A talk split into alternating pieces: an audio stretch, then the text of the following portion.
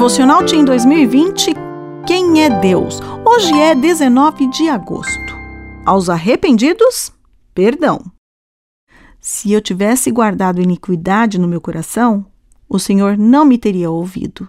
Salmo 66, verso 18. Às vezes, Beto mentia. Quando seus pais descobriam, era castigo na certa.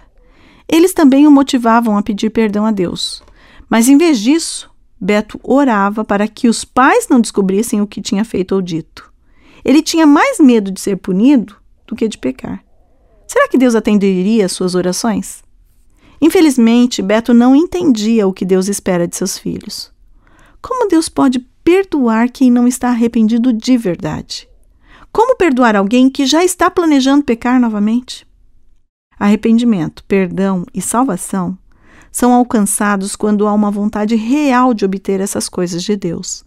Não podemos pecar, orar por isso e esperar que Deus conserte tudo simplesmente para que não soframos as consequências. Em vez de planejar mentir mais uma vez, o que Beto deve fazer?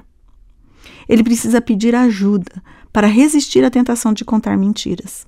E também deve estar disposto a aceitar qualquer que seja o castigo que vier por causa das mentiras que já contou. Pedir perdão não nos faz escapar da punição. Você também já mentiu, mas não quer fazer mais isso? Lembre-se do Salmo 51, verso 17. Os sacrifícios que agradam a Deus são um espírito quebrantado, um coração quebrantado e contrito, ó Deus, não desprezarás.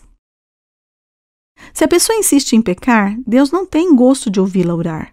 Mas quem está arrependido tem acesso direto ao trono de Deus, e ele estará sempre pronto a ouvir suas orações.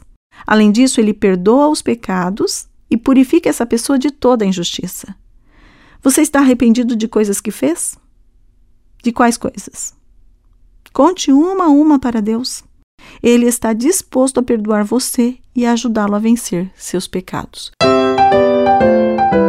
Eu sou Sueli Ferreira de Oliveira, faço parte da CPB, a Casa Publicadora Brasileira.